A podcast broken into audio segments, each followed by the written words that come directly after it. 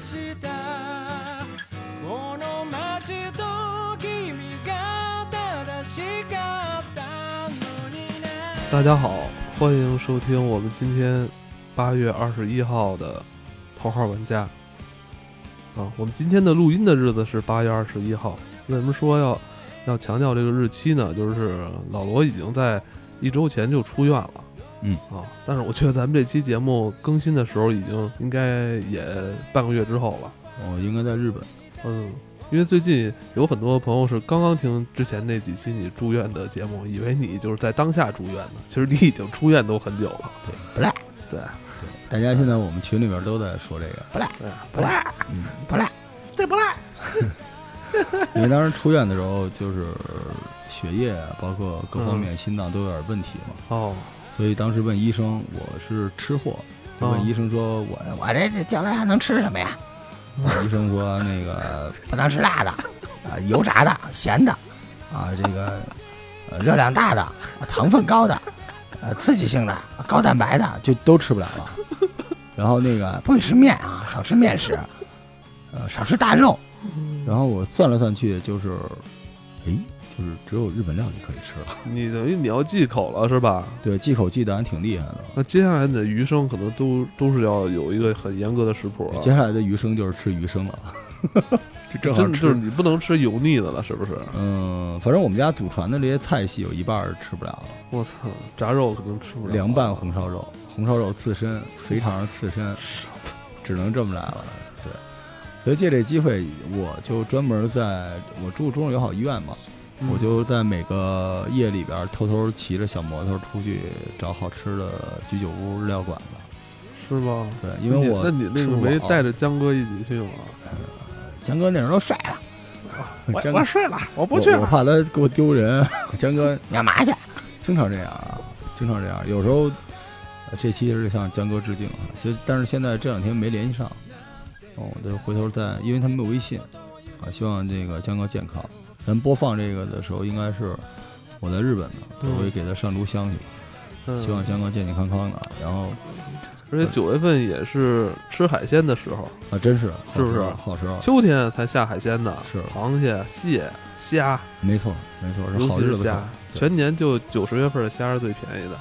然后我一直以来就是以呃日本料理、日本料理的北京的这个岛吃著称，嗯就北京所有的日料我都吃，然后有一个私藏的菜单儿，北京吃日料没有什么天然的优势，嗯，是就是排场还行，但是嗯。日料的几个关键因素，第一个啊，就是首先不说北京这个技术怎么样，嗯。就是食材就不行，所以中国比较好吃日料的还是我觉得啊，排第一的是呃香港吧，呃香港是最好的，然后其次是上海，再次是大连，呃就是我们说的这个日料是以鱼生为主的，就肯定这几个地方好一点。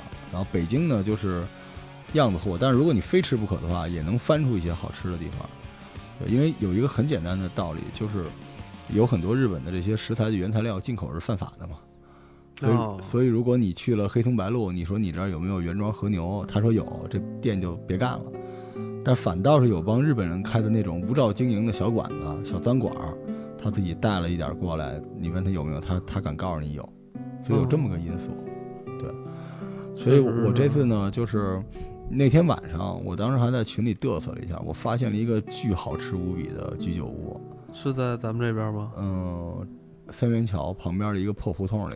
啊，就是好吃爆了，所以当时我一边在那儿点菜，在等那个菜的过程中，我突然想，就是因为群里面有小伙伴说罗叔，你替我吃一三文鱼，你替我吃一什么？当时我都想，我都生病了，就别别骂他们，你你全家才吃三文鱼呢。这日料里边三文鱼不是那么回事儿，所以哦我当时就想，如果我跟我的小伙伴们一起来吃，我能不能告诉大家应该怎么点？所以当时就萌生了想录这个节目的一个念头。就是你去那家馆子已经就是慕名而来，还是有人给你推荐啊？还嗯，是是我一个日本朋友推荐的。哦，啊、那个馆子超好，就是他在点评上的那个高吗？特别低。哦，对，但是那家馆子就是你一进去，你看见菜单儿就赢了。日式的菜单儿绝不是咱们中式的菜单儿，就日式菜单儿特别中二，那里边有那种必杀技、名产，都得有那些东西。你一看它的这个前菜，因为日日本料理，咱们就顺便说两句啊。一般它有的肯定是前菜是一部分，对吧？就是一些小凉拌菜，然后就是，呃，寿司、刺身，然后这个一些主物，然后炸物的天妇罗，再来一些这个这叫什么呢？就是有的时候有些牛肉啊，嗯有一些这种像像像像盖饭一样的东西，然后就是鳗鱼嗯，啊，对，然后和牛，对，一般都是这，它一般不会什么都有，它会有其中的一部分。对，所以我们这个节目呢，就给大家解个馋，我也想馋馋我自己。为了我后边的余生啊，我给自己定一个食谱，就是把日料这些特别牛叉的好吃的东西都给大家介绍一下。哦对，，然后我们不光介绍它，天天吃啊，对，不光介绍它是什么，也告诉大家怎么吃，去哪儿吃，都聊聊。对，对，这个老罗也算是一个老饕啊，而且非常钟爱这个和风美食。嗯，太钟爱了，是吧？就是他跟我那个中二魂是长在一起的，嗯，就是他有各种鱼直的精神。那咱们今天就聚焦在寿司这块儿吧，寿司因为通常说提到日本料理，肯定第一联想到就是寿司。是，它也是日本料理的一个呃源头吧。嗯。所以最早这个寿司这东西也并不是说大家说是中国传到日本的寿司也不是中国的，是东南亚地区的。最早的时候，差不多就是有历史可考的，差不多呃公元前就已经有了这东西，因为当时东南亚地区特别热，啊，然后他们呢又没有这个远洋出海的能力，所以在近海捕捞到的那些小一点的鱼，呃，他们怕腐坏嘛。嗯呃，天特别热，所以他们就用盐，用海盐腌起来吃，这就是最早的鱼生，用这种方式。后来到了这个这个方式呢，在春春秋战国也有，你在这个《战国策》里边也能看到嗯啊，《左传》里边、《墨子》里边都能看到啊这种腌鱼的吃法，鱼和米在一起。算军粮吧。当时反正不是谁都能吃，像像您说对，是相当于干粮那个时候。哦后来到了这个公元两千年左右，就是后汉三国时期啊，因为《三国志》里边还能看到孙权他们家大排筵宴，请大家吃这个。那个时候呢，这个中国孙，权也吃这个鱼生什么寿司是吧？你知道，就是咱们说去日本说这和服，嗯呃，中国叫和服，日本人有一部分管这个和服不叫和服，嗯，叫吴服，吴府就是东吴的吴。哇，因为当时孙权开发了台湾和日本的，就是他们有非常好的往来嘛。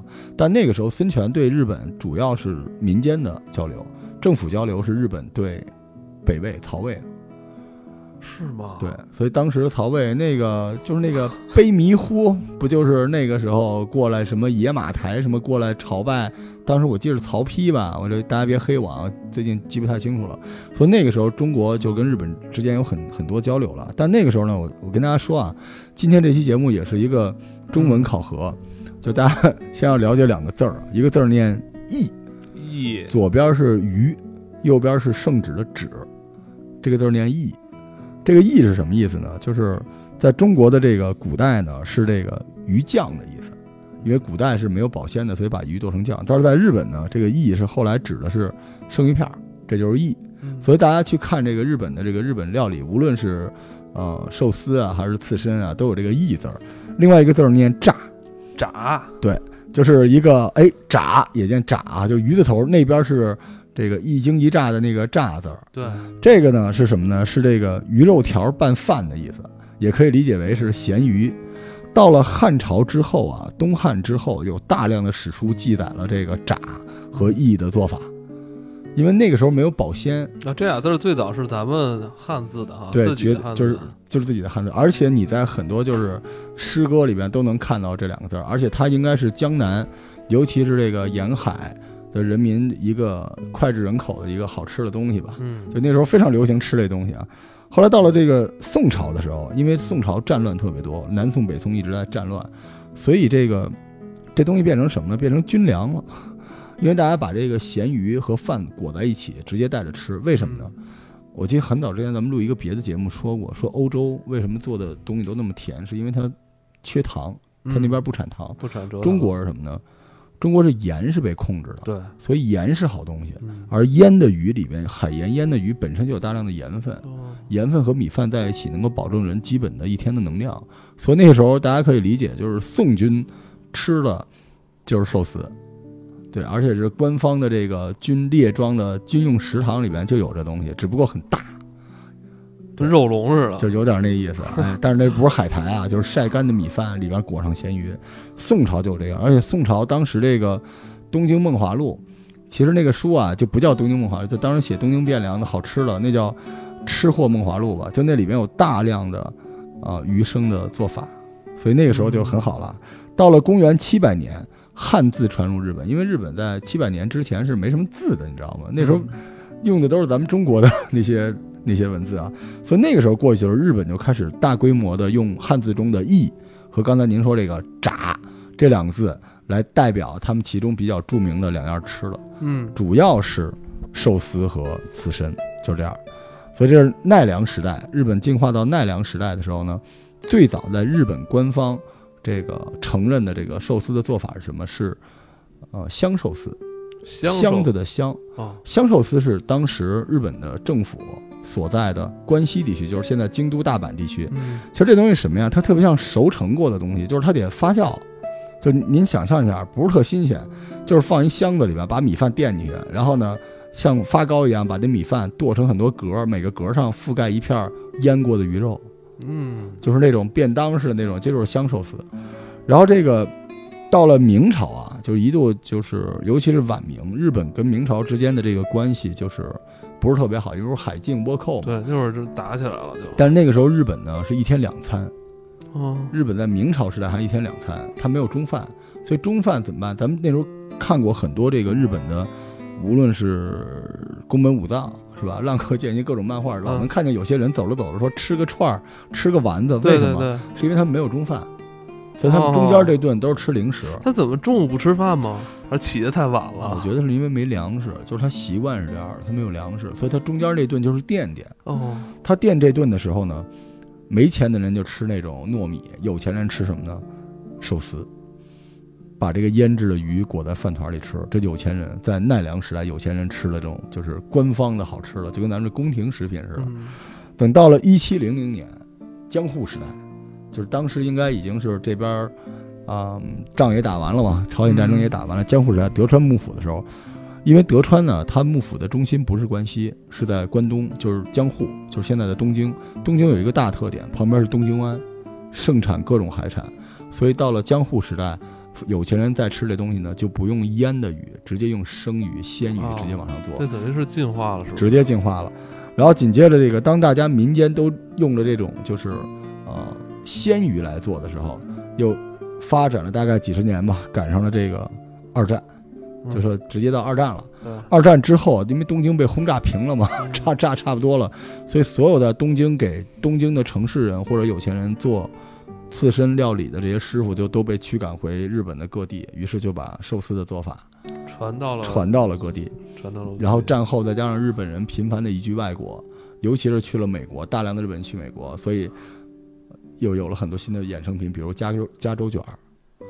加州卷儿就是这么来的，再加上现在啊，在北京也有，比如灌饼，灌饼应该不是，就全世界都有了。所以这就是日本的这个寿司的一个，就是它确实源自于东南亚，然后被中国成为了一个标准化的食品，但是在日本发扬光大了。但通过这件事儿，你也能看到日本的这个饮食文化，首先还是有局限性的，是因为它穷。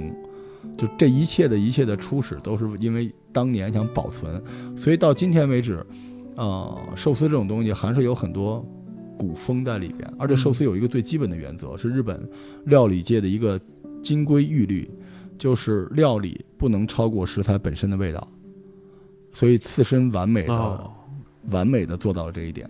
所以他们在制作刺身的过程中，如果这个鱼的味道大，它可以用别的味道来遮，但它不能覆盖住这个味道。如果鱼的味道小，它就需要在米上想办法，让你能够感受到那个鱼的不太敏感的那些味道。一切都是为了让你吃到原汁原味的东西，所以比较其实还是对这个原料要求很高哈。是这样，是这样。所以咱们可以说说这个日本寿司的流派。其实刚才已经说到了哈，嗯就是最早的是这个关西派的香寿司，但大家现在去可能只在京都能吃了，因为因为不好吃，因为它是提前做好的，因为它要放在那个盒子里面压膜嘛。最有名的其实现在是关东江户派的握寿司，嗯，就咱们说寿司之神小野二郎他们这个就是拿那卷出来的，卷用手捏捏的那个握寿司。除了这个，咱们比较常见的军舰寿司，嗯，军舰寿司就是一圈海苔，弄出一小堆儿，上面军舰寿司为什么常见？是因为后来流行的这个回转寿司里边，其实已经很不讲究了。回转寿司寿司那个寿司饭跟人的体温已经没有关系了，但是它不容易倒。军舰寿司你知道它外边不是米粒儿，嗯，是一层海苔嘛，所以比较好放在那个地方。这个是不是有点像饭团子呀？就那个，就竖着的饭团子嘛，相当于。然后再往下是卷寿司，嗯，就咱们吃那一发是六个那种小圆团儿啊里边，这是比较常见、最这常见的。个这个非常常见。然后比这个这个其实最像您说的饭团子，因为其实你说这些在七幺幺都有，全都有，哦而且卷寿司里边基本不是肉，都是各种咸菜和酱菜。就是别人家吃的都是这个上不加肉，您吃的是这个馒头酱豆腐，这是卷寿司。然后除了卷寿司，还有这种手卷寿司，就像甜筒一样。这甜筒是后来日本人很多这地痞流氓想去赌钱，然后他就用那个桶举着，里边都是肉嚼着进去，都这么来。最后一个最近兴的叫炙寿司，就炙烤的炙，就这寿司上面倒上一些色拉酱，然后用那个小火的喷枪跟烤牛排似的烧一下。对，这就是寿司的一些分类啊。那寿司还是应该得吃凉的吧？对，就是因为现在年轻人可能会，呃，不尊重传统嘛，这人家爱这么吃，你也办没没办法，对吧？有人就拿这个烤鸭直接吃，就不卷饼，你也没辙。对，所以这就是寿司的流派。然后这个说着这个寿司寿司的一个，因为我们今天主要是想讲点硬核的东西嘛，大家可以拿笔记记一下啊。哦。寿司这个制作工艺最复杂的是刀工，刀工啊，对，寿司在制作过程中就分三步，嗯，第一步是分割，分割一般都是三枚蟹，三一二三的三枚是一枚两枚铜钱的枚，蟹是蟹仔的蟹，就是这个鱼呀、两刀下去之后把这鱼分成三份儿，就是左一片儿右一片儿，然后中间到尾巴一片儿，把头切掉，这是一块鱼，这是分割，好师傅两刀完成啊。第二块就是去皮，去皮特别复杂，就咱们有时候出去吃寿司，一看那个寿司上还有银色的鱼皮的，那就一定是非常烂的师傅做的寿司。一就是寿司肉分两种，一种是红肉，一种是白肉，就是那个肉是那种色儿。红肉一般因为肉和皮的颜色差距特别大，所以很容易一开始宰杀的时候就去皮了。那你说这个肉是哪种肉啊？鱼肉，哪种鱼肉？呃，像三文鱼，像呃金枪鱼，这都属于红肉。哦，像比目鱼等等之类，这都是白肉。待会儿咱们可以细说这块儿。但是白肉你可想而知，它切皮儿特别难，嗯，所以必须是非常厉害的师傅能弄。这是第二块是去皮，第三块是分解。所谓分解就是给它，人说叫割烹是什么意思？就给它切割开，每片儿必须均匀。而且最厉害的是什么？鱼肉是比较那种有弹性的，对吧？但必须一刀把它切开。如果这一刀切下去没切开，这刀口刀面就会在鱼肉的这个切口上来回摩擦，嗯就把鱼的侧面的纹路给刮花了，嗯，这鱼就没法要了。嗯所以这个是刀工是非常非常厉害的没想到刀工这么重要。然后不是鱼肉有这么难切吗？巨难无比，是吗你知道像小野二郎他那个地方的那个，就是他的实习生想切鱼肉必须十二年以上才能允许他切鱼肉，切是非常非常难的。其实捏，小野二郎先生说啊，捏寿司这块只占百分之五，对，前面特别复杂。然后咱们再说这个第二大块啊，就是寿司的一些要素啊。首先咱们说鱼，这特别好玩啊。语文不好的就是这块可以不听了，因为我我在准备素材的时候我都快疯了，这是我用百度用的最多的一次，因为好多字儿不认识。我跟您说，首先这个尾鱼，鱼字头右边是有没有的有，这这字念尾，这是什么鱼呢？金枪鱼。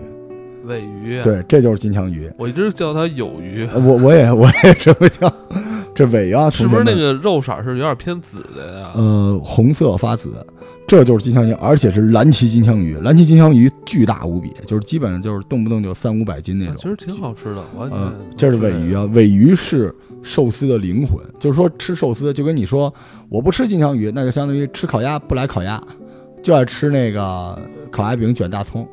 所以尾鱼是寿司的核心啊，甚至是整个日本料理的核心。但是这个鱼的好坏，蓝鳍金枪鱼最好，然后这个大眼金枪鱼啊、黄鳍金枪鱼啊就是次之，但是越大越贵。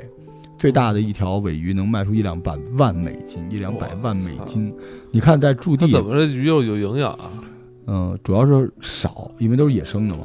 哦，而且这个蓝鳍金枪鱼就是能被逮着也不容易，得出远洋海去逮。而且最关键是，这个日本的这个驻地市场，听说过有那种叫卖卖鱼的，嗯，他们卖的就是这一种鱼，蓝鳍金枪鱼，这是一种有仪式感的鱼。然后他叫卖的时候不是，哎，你看一下啊，这鱼不是他得唱，就是哎，哦这个鱼马上卖，就是走这个路线，就拍卖，特别好玩儿那他不是说不赖，啊，不赖，对，鱼特别大，跟大美那么大一条，都是那种。金枪鱼都特别大，是呃，吧？蓝鳍的是最大的，哦蓝鳍蓝鳍金枪鱼哈。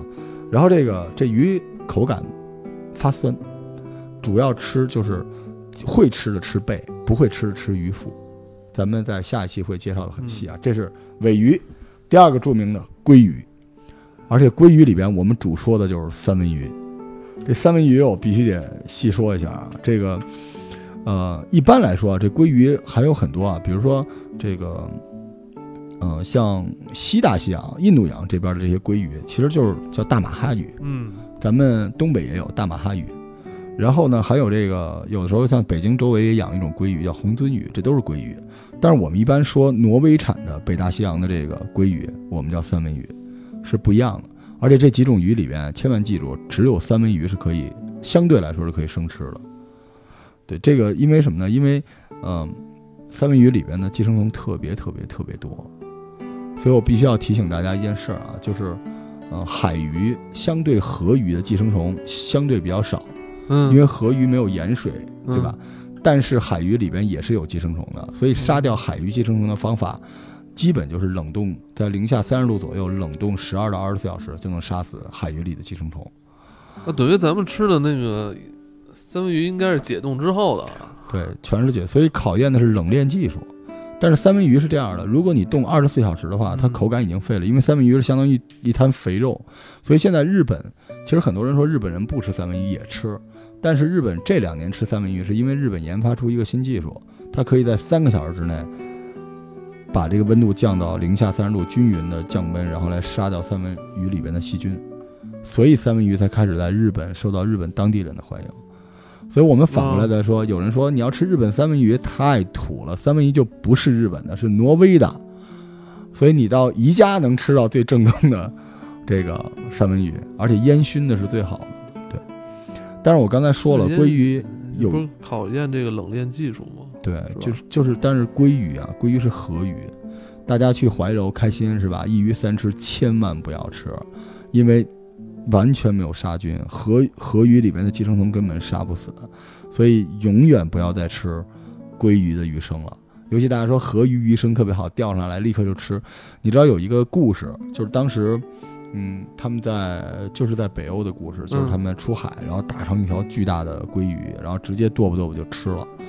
然后一条船的人都吃载歌载舞，然后第二天那那条船上一个活人都没有了，船上爬满了虫子嘛，就跟铁线虫那种东铁西。线虫，对，就是因为，所以有的朋友跟你说捞上来就吃，真正杀你的是那些寄生虫，而且那寄生虫极其的恐怖。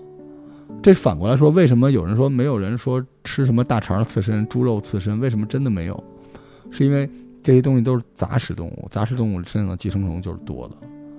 对，但是为什么马有有刺身，然后甚至牛肉也有刺身？是因为它们不是杂食动物，寄生虫相对少一些。所以寄生虫是所有生吃界的最大的杀手。嗯，千万。那跟你刚才说的，就是三文鱼一旦，呃，跟那儿晾一会儿，就是等它那个温度上来，它就变成一滩肥肉了哈，因为三文鱼是它的口感就这样了，它是比较啊肥腻的东西比较，肥腻。对，而且相对于其他的海鱼，本身它的寄生虫就多。但这里边我必须要跟大家说一句啊，就是你买三文鱼的时候，一定要买有认证的。嗯，就是现在中国有很多无良商家啊，包括你们去很多就是杂牌的特便宜的日料店吃到的三文鱼，那都是鲑鱼，因为鲑鱼它的纹路跟三文鱼很像，但是它不是鲑鱼啊，不好意思，是红鳟鱼。红鳟鱼跟三文鱼看起来很像，但是它有一个区别，就红鳟鱼的肉是发黄的，它不是发红的，所以这些无良商家就为了虾青素，在喂鱼的过程中让这个鱼变成红色的，所以我们很多时候吃到那些特别便宜的三文鱼，根本就是红鳟鱼。而我刚才说了，红鳟鱼是寄生虫，因为河鱼的寄生虫可不是降温就能杀掉的。所以非常的危险，千万别贪便宜吃。就是我们经常在微信群里说谁家开一微商，有特别好的挪威进口三文鱼，一问一公斤七块钱，那个你你就琢磨去吧。所以不是那去哪儿能吃的？就是你这那正规超市呢？大超市？大超市是没问题的，就是别去那种小餐馆子，大超市肯定没问题。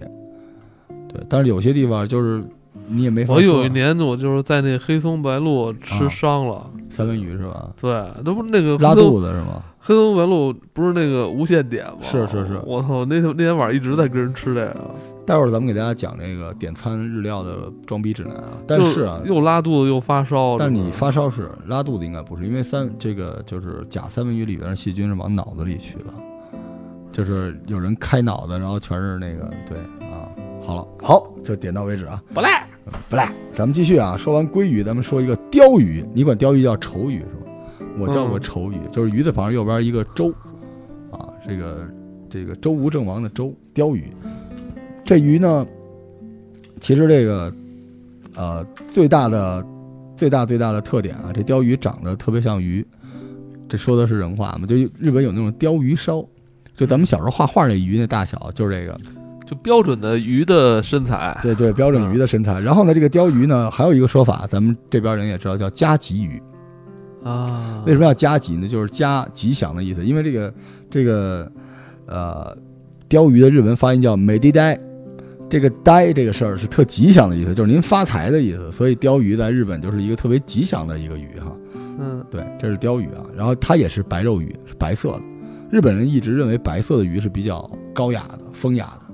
对，鲷鱼。再往下啊，这个咱们一一般吃那个日料馆吃生鱼片儿的话，就是会上这几种鱼哈。对第一种金枪鱼金枪鱼肯定是有的，就是金枪鱼是玫瑰色的，嗯，然后鲷鱼是白色的，白色的白色偏透明。但我不爱吃这鲷鱼，我每次吃鲷鱼感觉有点腻。因为不太新鲜嘛，做法不一样哈。嗯然后再往下是狮鱼，鱼字旁右边一个狮子的狮，这个鱼呢就是是所有日料里最好看的那个鱼。就是你在吃日料的时候，你见没见过一个粉色的，然后有渐变，一面儿发白，一面儿发粉，见过，然后这个口感呢有点弹牙，有点不腻，对但是它没有纹理感，这就是狮鱼。对我爱吃这个狮鱼，这个狮鱼不腻吃，是日本的国宝级的鱼。这个鱼，呃，在不同的年龄名字不一样，就是他小时候就吃它，长大了再吃，老了也吃，就是不同的。所以是日本的这个日料界的一个常客。这是狮鱼，再往下叫煎鱼，鱼字边右边是坚强的坚。嗯，这个鱼呢，也有地方叫柴鱼，这个鱼一般是做汤的，但这个鱼有一个特别简单的辨识方法，就是它是最亮眼的那一抹大红。特别好看，跟涂了红药水似的，哦大红，哦，这个，哎呦，那我不爱吃这个，有点腥气。有点腥，这就是煎而且，肉还有点死腥。没错，这个煎鱼是日本特别喜欢的一种鱼，因为它两次回游，它属于那种特别倔强的要来到日本的这种鱼啊，所以民间用，而且这种鱼啊好炖汤，就是咱们喝的很多鱼汤都是用这种鱼，而且这种鱼也是做鱼片用的，叫煎鱼。对你吃的时候最红的那个，那就是对，煎鱼我不。爱吃那个，对，然后咱们往下，比目鱼大家就知道了哈，在日本这剩下的比目鱼是剩下没吃过了就。对，白就是比目鱼吃的比较多。然后这个呃，秋刀鱼，这肯定大家都吃过，嗯，是吧？秋刀鱼一般都是烤的嘛，熟的。然后白憨，白憨你吃过吗？没有。白憨憨鱼就是那个大海里边就几万只鱼哇转一圈儿，大眼睛傻了吧唧那鱼，那就是憨。这个这白憨鱼长什么样呢？橙橙色的，透明，一个鱼字旁，右边一个甘甘甘心情愿的甘，所以我原来也管它叫白甘。它有白干和青干，它是标准的小海鱼。对，然后还有这个飞鱼，飞鱼你可能吃过啊，就是鱼字旁右边一非洲的非。这个鱼我跟您形容一下啊，它其实就是沙丁鱼，但是在日料里边，沙丁鱼的吃法特别神奇。嗯，这个鱼是银色的，上面但底下是黄色的，像鱼子一样的那种东西，一嚼起来嘎吱嘎吱的。其实它是把这个飞鱼和蟹鱼子放在一起了，嗯，是因为它这鱼太腥了。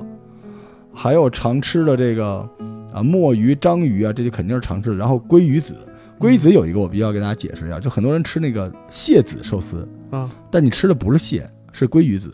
哦，但是因为中国最早管这个翻的翻错了，翻成蟹子，所以很多人说那是蟹子寿司，其实就是鲑鱼子。然后再加上我们说这个海胆，然后赤贝、北极贝、象拔，北极贝好吃，你爱吃是吧？北极贝便宜，